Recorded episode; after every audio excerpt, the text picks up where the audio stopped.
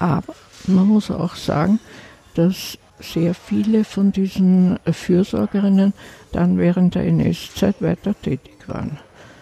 Also da darf man sich keine Illusionen machen. Ja. Wie die sich arrangiert haben, ist schwierig nachzuvollziehen. Da gibt es kaum Zeugnisse darüber, die sozusagen nach dem Zweiten Weltkrieg als belastet eingestuft wurden. Ja. Die haben eigentlich nicht darüber gesprochen. Und die anderen haben halt versucht, so irgendwie Widerstand zu leisten. Aber das Arbeiten hat sich natürlich massiv verändert, weil mhm. ihre Aufgabe war vor, vor allem Kontrolle mhm. und Selektion.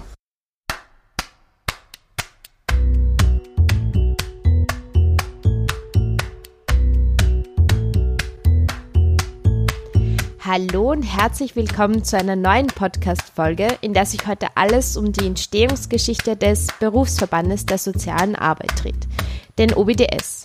Den gibt es nämlich schon sehr lang.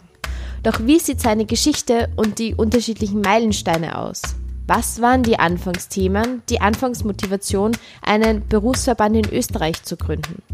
Heute blicken wir gemeinsam mit Maria Moritz, einem langjährigen aktiven OBDS-Mitglied und ehemaligen Vorstandsvorsitzenden, in die Geschichte zurück. Als kleine Side Note, wir haben uns am Nachmittag in einem belebten Kaffeehaus im 8. Wiener Gemeindebezirk getroffen. Also die Kaffeehauskulisse genießen und nicht davon stören lassen. Nun aber zur gemeinsamen Podcast-Folge mit dem OBDS dem österreichischen Berufsverband der sozialen Arbeit.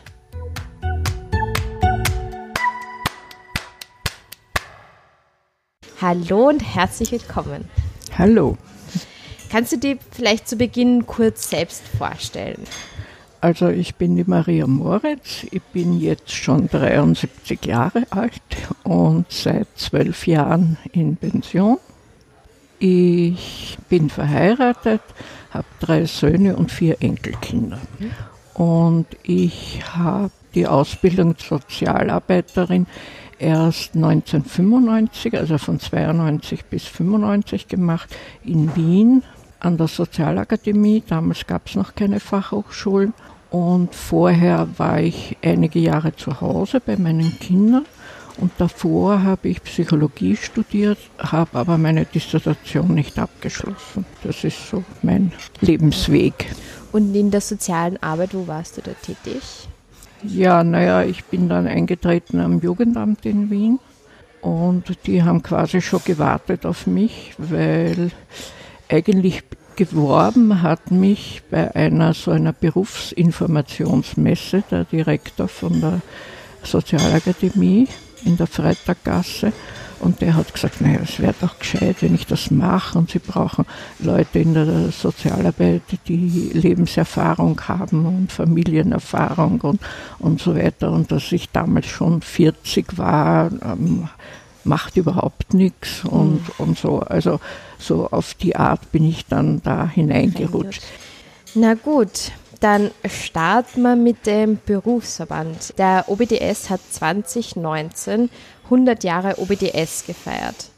Den OBDS als Idee gibt es also schon sehr, sehr lang. Was bestimmt auch viele gar nicht wissen, dass der OBDS eigentlich schon sehr alt und ja, sehr alt ist.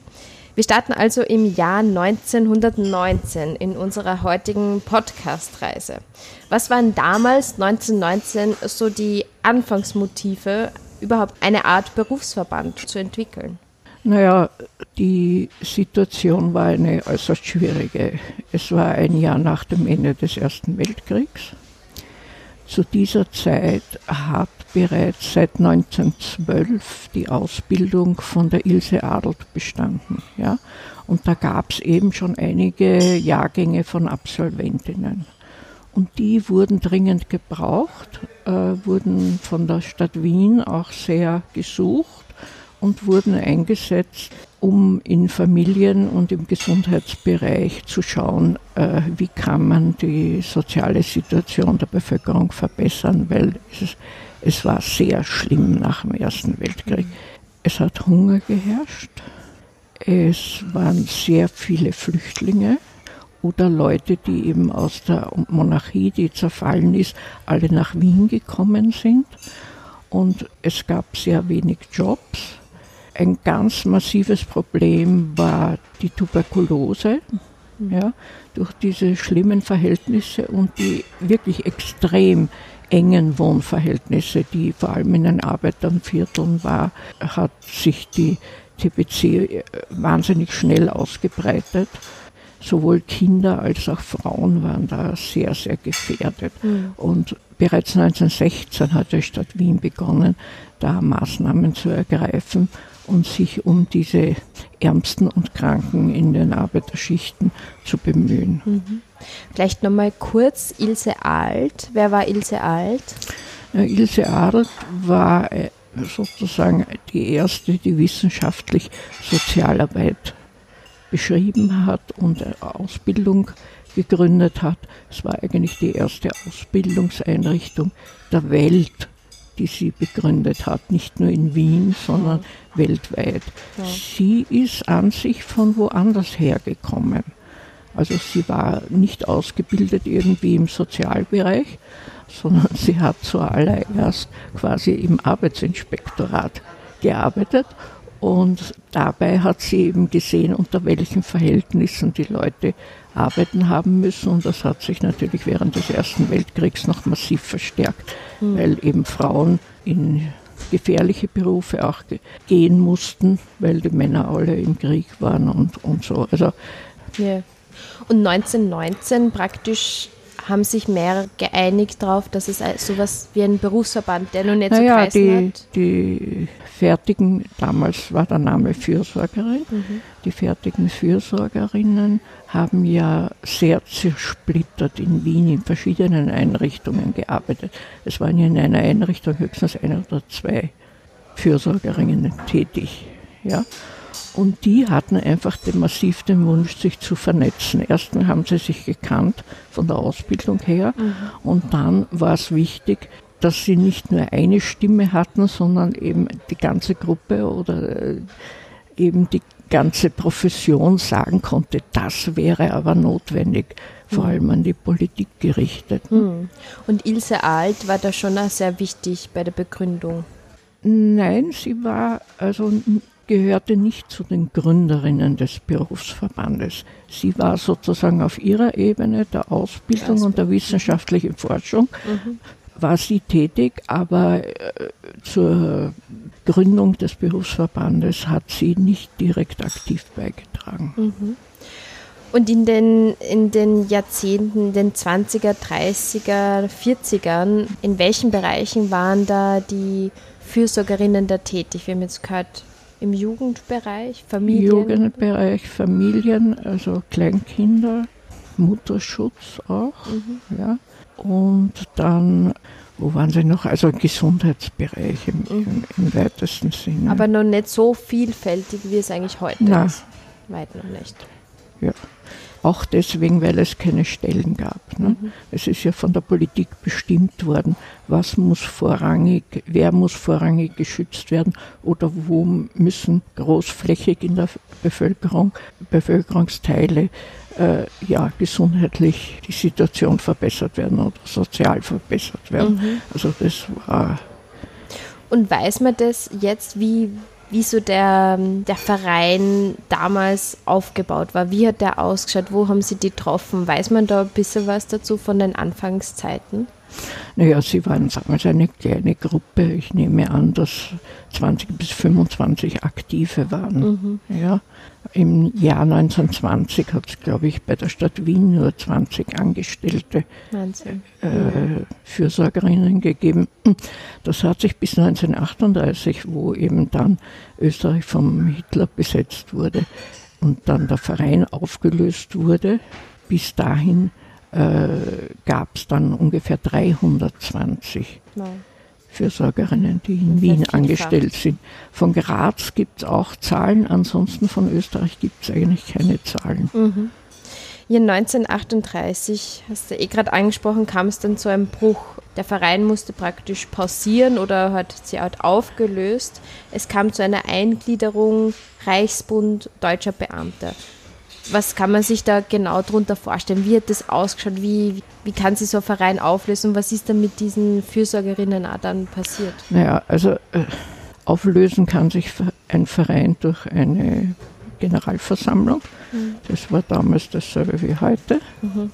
Und äh, geschehen ist es, dass sie quasi von der Politik gezwungen wurden, sie müssen sich auflösen, weil ihre Zielsetzungen nicht mit der NS-Ideologie übereinstimmen. Und ja, und so haben eben die damals verbleibenden Vereinsmitglieder haben beschlossen, dass sie, dass sie sich auflösen.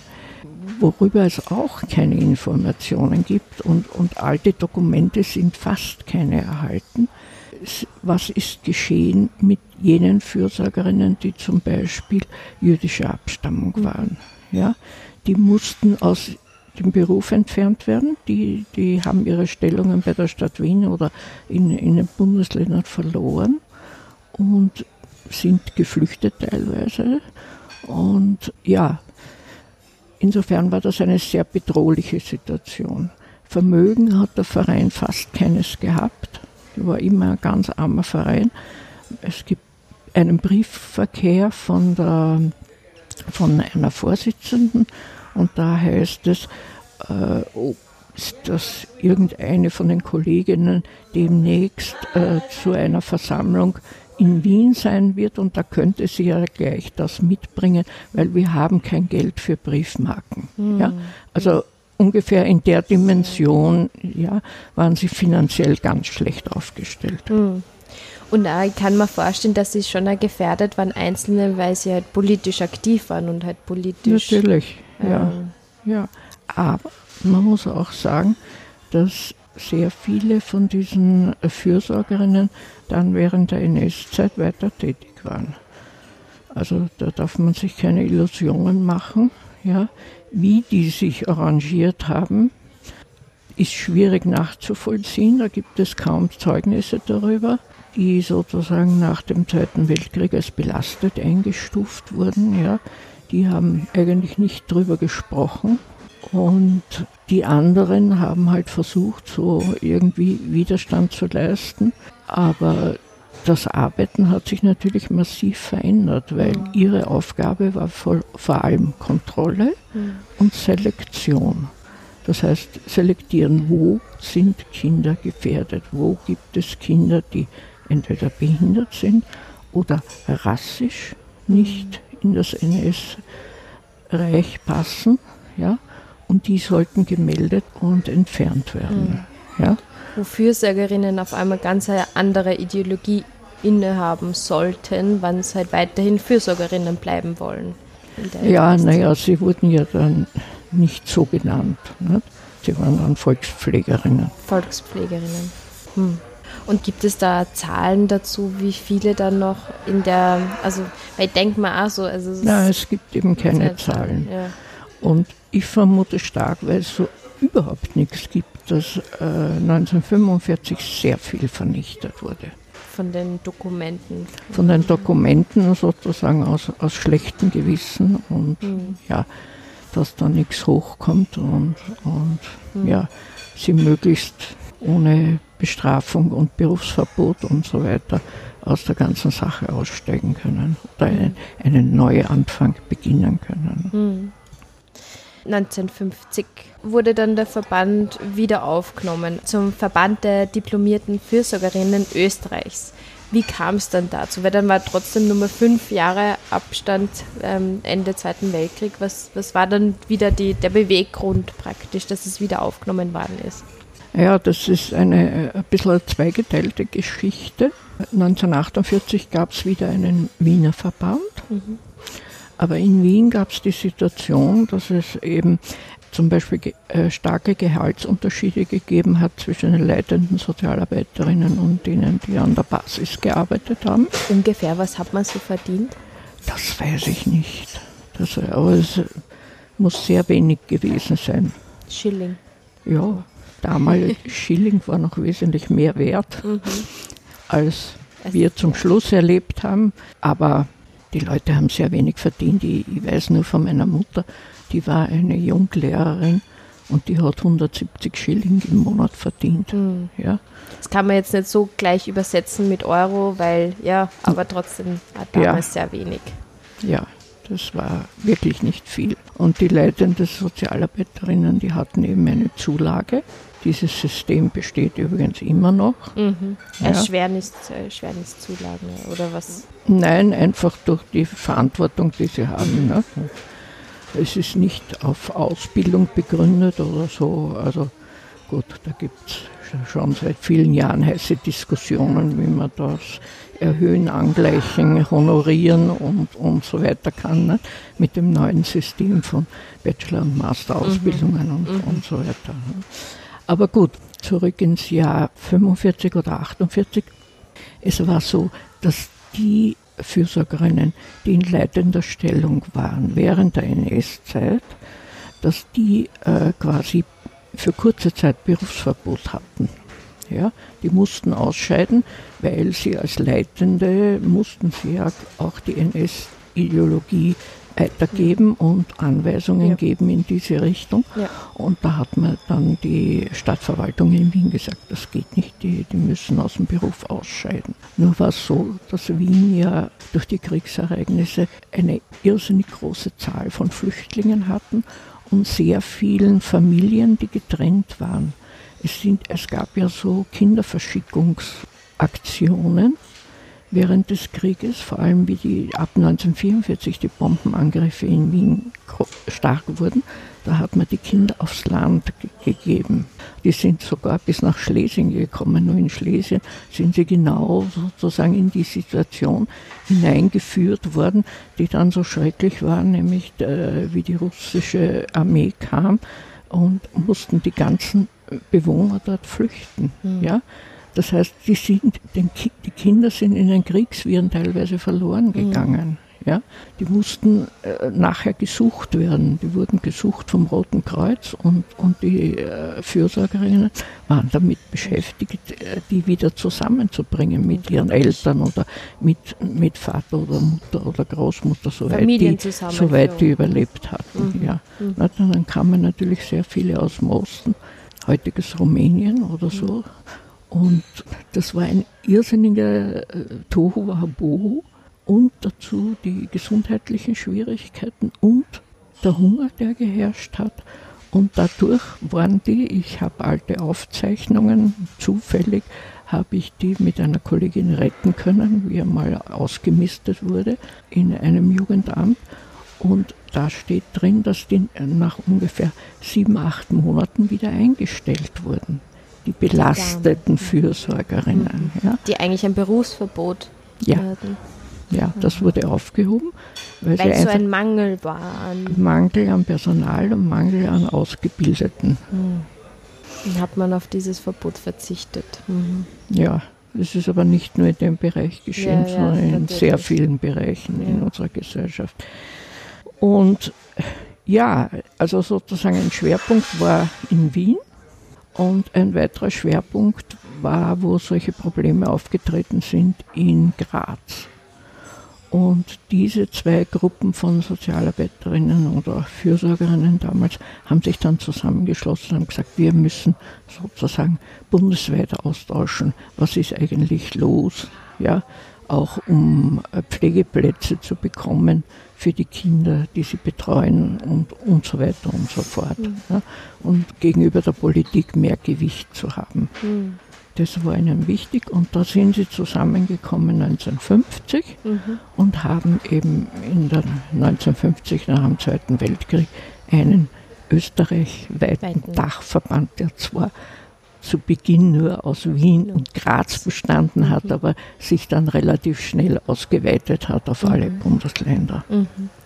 Und wer waren damals so die führenden Kräfte, die Initiatorinnen? Weiß man da was? Da weiß man sehr wenig drüber. Mhm. Wer die Koryphäen waren. Aber es waren immer Frauen. es waren Frauen, weil das traditionell ein Frauenberuf war. Also das ist erst in den 60er, 70er Jahren, 60er Jahren in der Bewährungshilfe mhm. und ab den 70er Jahren dann auch zum Beispiel in der Jugendwohlfahrt, dass Männer in den Beruf gegangen sind. Mhm. Vielleicht kannst du auch etwas zur Begrifflichkeit der Fürsorgerinnen sagen. Warum Fürsorgerinnen? Ja, es war zur Zeit der Gründung und in den 20er und 30er Jahren war es so, dass die Aufgabe war, die Volksfürsorge. Also man musste schauen, dass das Volk gesund ist, arbeitsfähig ist, die Kinder gut aufwachsen können. Das war das Wichtige. Ja? Und auch die Ilse Adelt hat den Begriff der Volksfürsorge gepflegt. Die hat mhm. eigentlich nicht Sozialarbeit gesagt. Mhm. Ja. Was ich ja irgendwo gelesen habe, der internationale Verband zum Beispiel hat eigentlich sehr früh von, von sozialer Arbeit gesprochen, nicht mehr von Fürsorge. Richtig, ja. richtig. Und da war der erste große internationale Kongress 1928 in Paris. Und dort ist auch die Ilse Hadelt hingefahren. Er hat auch dort Vorträge gehalten. Und äh, 1932 und 1934 ist dann dieses internationale Sekretariat, wurde es damals genannt, hat sich gebildet und die haben quasi von 1932 an haben sie von sozialer Arbeit, Arbeit gesprochen. Social Work. Mhm. Ja. Wie haben sich so grundsätzlich die Ziele und Motive des Verbandes im Laufe der Zeit, also im 20. Jahrhundert, verändert bzw. entwickelt? Was waren damals, also 50er, 40er, 50er, wie es dann wieder neu erstand, also entstanden ist, was waren da so große Pläne, Projekte, Ziele? So seltsam es klingen mag, dieselben wie heute. Also es gab keine berufliche Absicherung durch ein Gesetz. Mhm. Das haben wir nach wie vor nicht. Ja. Dann ging es um eine Angleichung der Ausbildung. Mhm beziehungsweise Niveauanhebung und natürlich parallel dazu die Bezahlung. Mhm. Ja?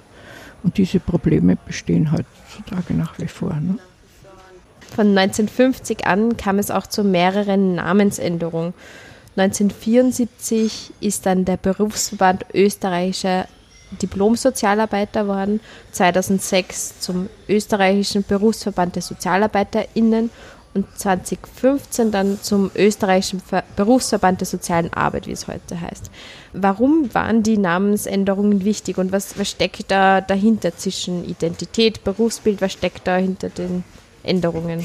Naja, vor allem die Änderungen der Ausbildungen haben diese Änderungen des Namens bewirkt. Mhm.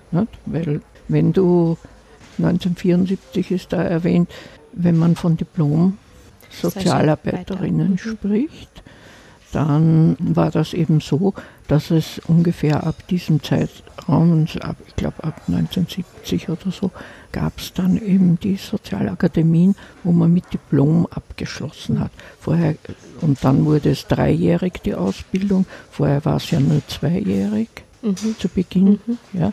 Und wenn du mit Diplom abgeschlossen hast, dann war das den Absolventinnen, war das wichtig. Richtig. Ich mhm. habe ein Diplom. Ich bin nicht nur eine Angelernte, mhm. ja, die sondern im Sozialbereich Helferin ist oder mhm. so, sondern ich habe eine Ausbildung, ich habe ein Diplom, das kann ich herzeigen mhm. und das ist international gültig. Mhm. Also das war wichtig und, und dann ist eben dazugekommen, was war die nächste? Berufsverband der Sozialarbeiterinnen ja, dann ist es losgegangen, dass man gegendert hat. Ne? Mhm. Also sie wollten nicht Sozialarbeiter genannt werden, die vielen Frauen in dieser Berufs... Was ich verstehe. ja, und dann ist es ausgedehnt worden auch auf die äh, Randbereiche und, und auf den wichtigen Bereich der Sozialpädagogik. Genau. Und zu diesem Zeitpunkt wurde es dann geändert in Sozi die soziale Arbeit, Arbeit, also um den wirklichen Tätigkeitsbereich das zu umfassen. Mhm. Wir haben schon das ähm, Stichwort Berufsgesetz ist schon gefallen. Wann kam es denn da so zu den ersten wirklichen Verhandlungen? Wann waren die Aktivistinnen im Verein das erste Mal so in Verhandlungen mit dem Sozialministerium? Was, was gibt es historisch praktisch, was können wir historisch zum Berufsgesetz erfahren? Eigentlich geht das seit den 60er Jahren. Ja, da wurde die Bewährungshilfe gegründet Und das waren Sozialarbeiter, die in die Bewährungshilfe gegangen sind und das war ein quasi Speziallehrgang. Ja. Und die haben durch ihre Initiative haben die erwirkt, dass im Justizministerium für die Bewährungshilfe ein eigenes Gesetz gemacht wurde. Mhm. Und das war der erste äh, Berufsbereich, der ein abgesichert worden ist. abgesichert worden ist durch ein Gesetz. Nur galt das eben wirklich nur für die, die in der Bewährungshilfe tätig waren. Ja. Jetzt haben natürlich schon ab Ende der 60er Jahre haben die anderen Bereiche gesagt, wir wollen auch so etwas. Mhm. Ja. Und da gibt es eine ganz, ganz lange Geschichte. Es gibt beim OBDS auch eine sehr umfangreiche Dokumentation, weil diese unendliche Geschichte über das Berufsgesetz ist immer so gelaufen, dass ein Ministerium gesagt hat, naja, in die Justiz passt es nicht, da waren die Sozialarbeiter auch schon. Ja, und, und da war das natürlich so, dass der Rest der Sozialarbeiter gesagt hat, naja, im Justizbereich gehören wir nicht. Ja? Das heißt, wir müssen uns ein anderes Ministerium suchen. Ja? Da sind sie natürlich aufs Sozialministerium, Sozialarbeit, Sozialministerium zugegangen. Und dann hat die endlose Geschichte begonnen, dass der Verband immer abgewiesen wurde und gesagt wurde, aber das sollte eigentlich ein anderes Ministerium machen. Ja? Und da ist wirklich über Jahrzehnte ist mit dem OBDS Ping-Pong gespielt worden. Mhm. Ja?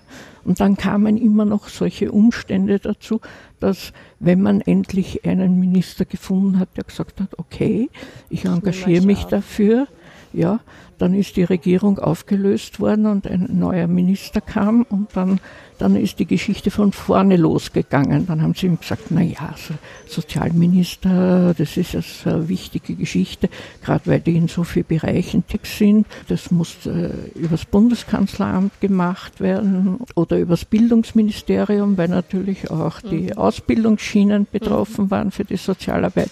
Und so ist wirklich Big Bang ist das hin und her gegangen. Alle, alle zwei, drei Jahre ja, sind wir quasi wieder draußen gewesen aus dem aus, aus der Schiene, ja, ja, aus den Verhandlungen und mussten quasi bei, bei Null wieder anfangen. Ne? Mhm. Ne?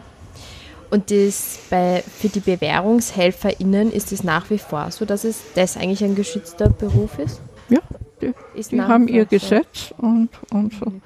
Natürlich haben sie nach wie vor Schwierigkeiten ja, mit adäquater Bezahlung oder dass halt gewisse Vereine dann ja im Sinne des Spargedankens, dass da die Mittel gekürzt wurden und, und, und solche Sachen sind natürlich nach wie vor Probleme, die sie haben, ja. die auch äh, je nachdem äh, existenziell werden können. Aber so vom Berufsstand her und äh, dass festgeschrieben ist, dass es eine Vertretung gibt und die haben eben bei gewissen Verhandlungen oder, oder Gesetzesänderungen im Sozialbereich ihren festen Platz und, mhm. und werden gehört. Ja, mhm. da, das haben die fix natürlich. Ja. Ist es deiner Meinung nach günstig, dass das Sozial- und Gesundheitsministerium zusammengedacht wird? Naja, es ist ja so, dass, dass die soziale Arbeit äh, sehr viel auch im Gesundheitsbereich tätig ist, beziehungsweise sich das sehr oft überschneidet. Ne? In dem Sinne kommt man wieder zurück auf die Anfänge in den 20er, 30er Jahren. Da war es auch so, dass mhm. natürlich schlechte Wohnverhältnisse gesundheitliche Auswirkungen haben und, und Arbeitslosigkeit gesundheitliche Auswirkungen hat und vice versa. Und, und das ist wie eine, eine, ein Kreislauf oder eine Spirale. Nicht? Ja, ja, ja. Mm, und wie siehst du das Thema aus heutiger Sicht? Du hast eben die historische wichtige Brille, du hast die Gegenwartsbrille. Wie sieht die Zukunftsbrille aus? Was kann man aus der Vergangenheit beim OBDS lernen bezüglich dem Berufsgesetz? Was glaubst du, dass es braucht, dass es nicht mehr dieses Ping-Pong ist? Brauchen wir jetzt mal eine Regierung, die lange äh, hält oder jetzt mit einem Sozialminister, der auch eher ein Sozialarbeiter als, als Grundberuf, eigentlich einen Grundberuf innehat, ähm, wären doch eigentlich optimale Voraussetzungen. Es mag das? ja sein, Ja. Und ich habe während meiner Tätigkeit als Vorsitzende des OBDS habe ich mit den Kolleginnen in Vorarlberg zusammengearbeitet. Da war diese Geschichte mit einem äh, getöteten Kind.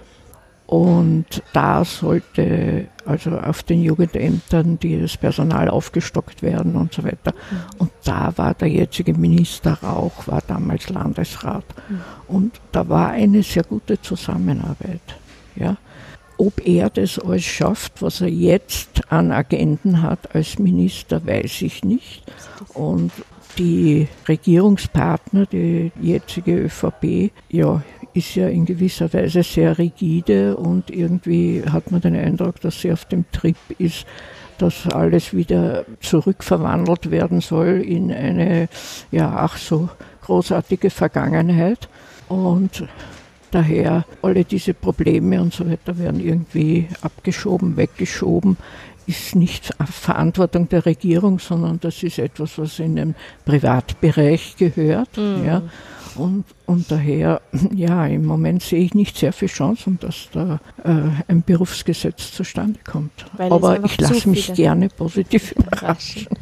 Ja, es ist nämlich so spannend eben aus, aus deiner Sicht, weil du eben schon lange aktiv beim OBDS bist und einfach die Vorgeschichten auch so gut kennst. Ob ich da jetzt gerade einfach zu optimistisch bin, weil ich jetzt eher neu beim Berufsverband ähm, bin und mir denke, aber jetzt gibt es doch einen Sozialminister, der sogar ein Sozialarbeiter war, dass da aber ja, man, ähm, man weiß es einfach nicht. Und vielleicht gibt es wirklich zu viele Agenten, dass es einfach trotzdem untergeht, auch wenn er gern möchte. Oder auch mit dem Koalitionspartner, der sich einfach. Ja, naja, die Schwierigkeit zeigt. ist, dass das natürlich auch den Bildungsbereich betrifft, den mhm. Gesundheitsbereich betrifft. Selbst wenn er jetzt Ressortminister für beide Bereiche Sozial und Gesundheit ist, ja, da mischen derartig viele mit. Außerdem ist laut Verfassung das Soziale ist eine Landessache. Mhm. Ja? Das heißt, Sie können als Bundesgesetz ein Rahmengesetz machen, aber die Dürf Durchführung ist dann wieder äh, Landessache. Das heißt, wir haben dann auf der Durchführungsebene, ja, konkret in der Umsetzung, haben wir dann womöglich neun verschiedene Landesgesetze. Ja. Und wir waren schon einmal so weit, dass wir von neun Bundesländern hatten wir vier auf unserer Seite, die das unterstützt haben. Und das fünfte Bundesland hätte uns gefehlt und Bank ist wieder mal die Regierung aufgelöst worden und die ganze Sache ist wie ein Kartenhaus zusammengefallen. Ne? Braucht man langen Atem. Sehr langen Atem, ja.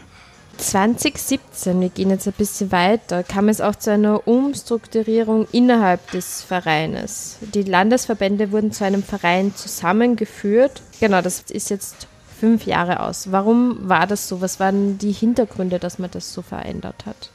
Naja, also eine, eine wichtige Rolle, weil du vorhin gefragt hast, was bräuchte es, um ein Berufsgesetz zustande zu bringen, ist natürlich sozusagen von der Basis, von, der, von den SozialarbeiterInnen her äh, massive Unterstützung und Engagement. Ja, dass man sich wirklich aktiv einbringt, dass in allen Landesteilen in Österreich sich die äh, Sozialarbeiterin einbringen und sagen, aber wir wollen das jetzt. Mhm. Ja? Und viele von den Kolleginnen haben gesagt, naja, wozu soll ich da Mitglied werden? Ne? Wenn man Aktionen macht, braucht man auch ein bisschen Geld dazu. Wenn wir da was tun sollen, dann, die sitzen ja nur da, vor allem gab es dann die Ressentiments Bundesländer Wien, ne, eine sehr alte mhm. Geschichte, der Wasserkopf Wien, der immer bestimmt, was wir tun sollen, das lassen wir uns mhm. nicht gefallen. Mhm. Also diese, äh, diese Dinge, diese Ressentiments haben ja auch immer durchgeschlagen. Ne. Mhm. Gab es alles in der Vereinsgeschichte auch, nicht nur in der hohen Politik. Ja. Und dann war es eben so, dass viele Kolleginnen gesagt haben, ja, das, das ist ja nur mehr reine Vereinsmeierei. Ja. Da werden halt einmal alle zwei Jahre wird eine Generalversammlung gemacht und dann machen sie halt irgendwelche Veranstaltungen, aber das war's schon. Ja. Und um wegzukommen, weil dann war es auch schwierig, Leute zu finden, die sich zur Verfügung gestellt haben als, als Schriftführer im Landesverband oder als Kassier im Landesverband. Mhm. Ja, haben wir gesagt, ja, schwindende Mitgliederzahlen gab es ja auch. Ich glaube, das ist jetzt relativ gut gestoppt worden, aber das gab es einmal. Und in diesen Zeiten war es einfach gescheiter zu sagen, wir machen einen großen österreichweiten Verein draus und sozusagen damit haben wir automatisch mehr Stimmen und mehr Gewicht ja, auch gegenüber der Politik, mhm. wenn wir, wenn wir etwas wollen. Ja. ja. Zum Abschluss habe ich nur so allgemeine Fragen zu der Geschichte vom Berufsverband. Kann man das sagen oder gibt es da Statistiken oder Zahlen dazu, aus welchen Branchen die meisten SozialarbeiterInnen und Sozialpädagoginnen beim Verband tätig sind? Früher und jetzt? Aus welchen Branchen kommen die meisten Aktiven? Also jahrzehntelang war es so, dass es vor allem aus dem Kinder- und Jugendbereich gekommen sind neuere Bereiche, die sich mit der Jugendarbeit oder der Straßensozialarbeit oder so beschäftigt haben, die, die haben sich eher untereinander organisiert, aber nicht über, so sehr über den Verband. Mhm. Aber so aus der Geschichte heraus ist es trotzdem ja. Kinder- und Jugendhilfe. Ja. Die soziale Arbeit oder die Fürsorgerinnen war ja früher ein weiblicher Beruf aber hat sich nach wie vor durchgesetzt, dass er nach wie vor sehr weiblich ist. Und da würde mich interessieren, aus der Geschichte auch vom, vom OBDS, vom Berufsverband, ob der auch sehr weiblich war in den Aktiven, in dem Geschäftsführer, Vorstand und so weiter. Hat sich das da wieder gespiegelt oder ähm, wie war das? Ja, nicht wirklich. Wenn man die Liste der Vorsitzenden anschaut, dann waren das vor allem Männer. Also nicht, nicht im, im ersten Verband, in der Ersten Republik. Da mhm. waren es nur Frauen, weil nur Frauen Mitglieder waren. Ne? Mhm. Aber, Aber, dann 1950? Nach, nach, ja, ab 1950 waren die Vorsitzenden, ja, die meisten waren Männer. Mhm. Das hat sich erst geändert. Ich meine, vor, also der, der Herbert Paulischin war sehr lang Vorsitzender bis, glaube ich, 2006. Und dann war es die, die Niederdorfer, war zwei Jahre Vorsitzender und ich war Vize. Und von 2008 bis 2014 war ich dann drei Perioden Vorsitzende. Ja. Gott sei Dank dann auch. Und jetzt, Frage. ja, nach mir war dann okay. der Alois Bölzler und, und jetzt ist der Marco. Ne? Marco Ult, ja. genau. Also sind es wieder Männer. Ne? Ja. Aber im Fachbereich sind viele Frauen. Was sind so Learnings aus der Geschichte des Berufsverbandes? Was kannst du jetzigen Aktiven, die vielleicht eher neuer dazugekommen sind zum Berufsverband, zum OBDS, was kannst du denen mitgeben aus der Geschichte? Weil so die, die Themen, der Fokus oder die Motive sind ja tendenziell sehr, sehr ähnlich. Was kannst du da mitgeben? So ein Learning. Ja, also was ganz wichtig ist und was auch schon in der Ersten Republik eine Rolle gespielt hat, war die Vernetzung und der, und der Informationsaustausch. Also was machen die anderen? Gibt es Beispiele, gute Beispiele, wie man gewisse Probleme angehen kann oder so. Und sich da austauschen und treffen, ja, also durch, durch, durch schriftliches oder wie heutzutage E-Mail oder, oder so. Jetzt gibt es den monatlichen Surefix der Aktiven? Ja, aber das, das wirkliche persönliche Treffen mm. hat schon andere Qualitäten. Mm, also das ist ganz sicher wichtig. Aber dazu braucht es natürlich auch gewisse Ressourcen. Mm. Ja. Und wenn man ein gemeinsames Ziel hat, dann, dann ist es gut, wenn man das auch quasi offiziell dokumentiert. Ich gehöre dazu, -hmm. ich bin Mitglied. Ja. Und wir alle zusammen sind eine Kraft, die eben gewisse Dinge durchsetzen will. Ja, ne? ja. Gibt es sonst noch irgendwas, was, was ich noch nicht gefragt habe, aber relevant ist, was du jetzt nur gern zum Abschluss nur, nur sagen möchtest zur Geschichte, Entstehungsgeschichte des OBDS? Gibt es da noch irgendwas? Naja, eine der Lehren aus der Anfangszeit und aus der Ersten Republik ist einfach, dass es unheimlich wichtig ist, dass die soziale Arbeit als Grundbasis die Menschenrechte hat. Ja? Es ist eine Menschenrechtsprofession. Ja? Und das zeigt sich immer mehr, gerade auch ganz aktuell, ja, was in Europa los ist. Ja?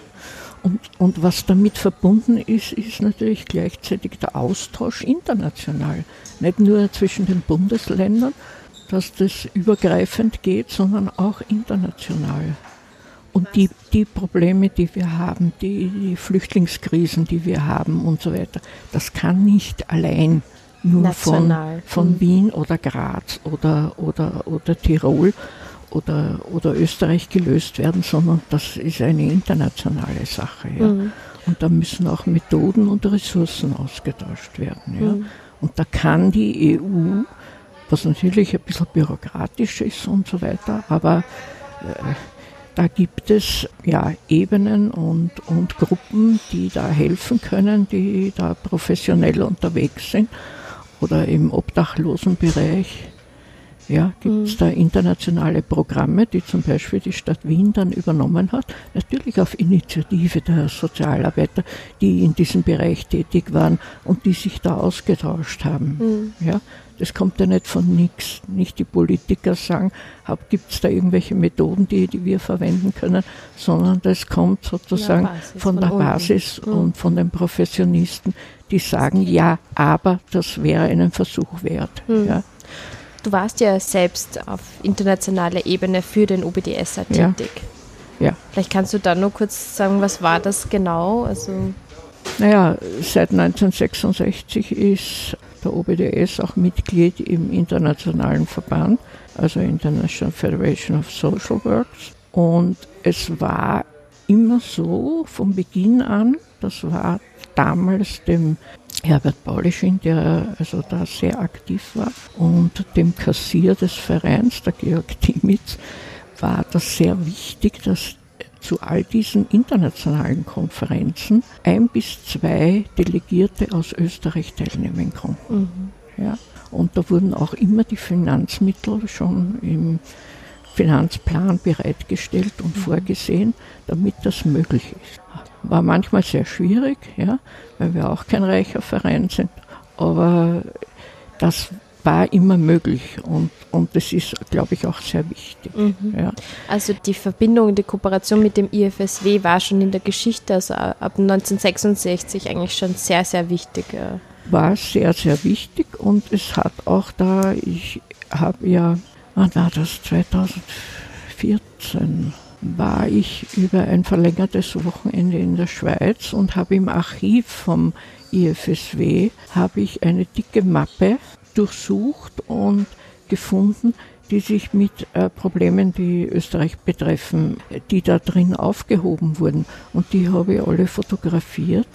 Nun müsste man das einmal aufarbeiten. Mhm. Ja. Und da kommt auch eben vor, dass zum Beispiel der internationale Sekretär des IFSW an unseren damaligen Unterrichtsminister geschrieben hat, dass eben die Aufwertung der Akademien sehr wichtig wäre. Das war, glaube ich, 1983 oder 1984. Mhm. Ja, und dass die auf Universitätsniveau angehoben werden sollten, mhm. weil das ist internationaler Standard. Also Qualität und Qualitätsstandards sind etwas, wo sehr hilfreich ist zu wissen, was ist in den Nachbarländern, was mhm. ist in anderen Ländern, was ist sozusagen äh, der letzte Stand der, der Wissenschaft. Und mittlerweile haben wir ja eine Sozialarbeitswissenschaft. Ja? Nur das muss man auch den Kollegen an der Basis irgendwie beibringen, dass, dass das wichtig ist. Und dafür ja? einsteht praktisch. Genau, ja. genau. Und das auch äh, argumentieren, es ist eine Argumentationshilfe, mhm. wenn man der Politik gegenüber auftritt und sagt, ja, aber da gibt es Beispiele und da gibt es Untersuchungen und da gibt es Feldforschung dazu und, und so weiter. Ja? ja? Das ist nicht irgendwas, was sich einer ausgedacht hat, damit er mehr Körpergeld machen kann. Ja? ja. Also das, äh, teilweise sind es ja wirklich lächerliche Argumente und, und abwertende Argumente, die oft in solchen Diskussionen kommen. Ja? Mhm. Also und aber dem Berufsgesetz sollte man eigentlich auf die, die Nachbarländer ja, schauen und, natürlich. und da durchargumentieren. Ja. ja. Ja, vielen, vielen Dank für deine Zeit, für deine unendliche Gerne. Expertise. Also ein, ein wandelndes OBDS-Lexikon, ist mal von anderen gesagt worden. Ja, auf weitere 100 Jahre Berufsverband hoffentlich. Ja, sicher. Ja, vielen Dank, danke.